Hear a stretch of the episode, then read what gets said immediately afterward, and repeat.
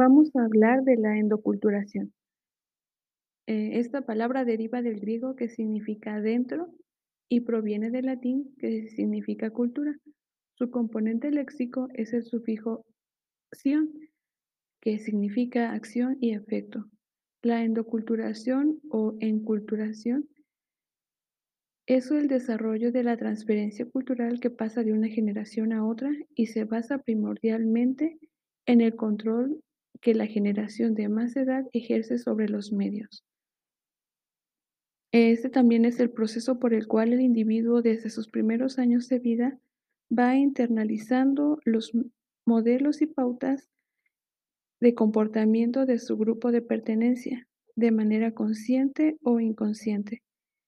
Es una experiencia de aprendizaje parcialmente consciente, es un proceso social por el que las generaciones más antiguas transmiten su forma de pensar, sus conocimientos, sus costumbres, sus reglas a la generación más joven.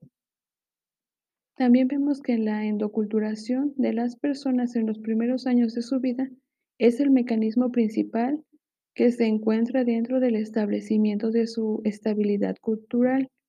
Por otro lado, la endoculturación es enseñarle la cultura a los nuevos miembros de la sociedad que no saben nada sobre la cultura, donde es posiblemente diferenciar dos tipos de miembros, como la población primaria, que es donde participa la familia, pero también existen elementos que se aprenden en el grupo familiar y ahí es cuando comienza la socialización secundaria, que se encuentra establecida por la escuela y los medios intensivos de comunicación social.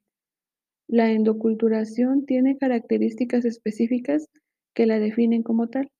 Una de las más importantes es que es transmitida de una generación mayor a la siguiente usando una posición de poder y jerarquía para imponer cultura predeterminada. De esta manera se logra la continuación de dicha cultura a través del tiempo. La forma en que una persona se relaciona con su salud se debe al proceso de endoculturación del individuo.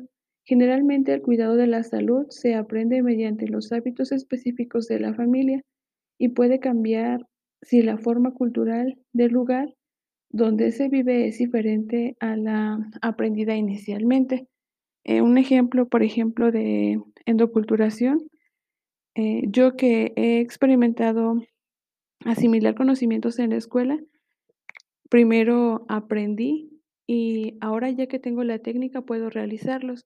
Eh, también en las prácticas en las unidades de salud, indicando, por ejemplo, la correcta preparación del suero oral, lo que ha hecho que el grupo de personas que me escuchaban recibieran un conocimiento para copiarlo y hacerlo ellos un hábito de vida, ya que están asimilando algo nuevo y después lo pueden poner en práctica.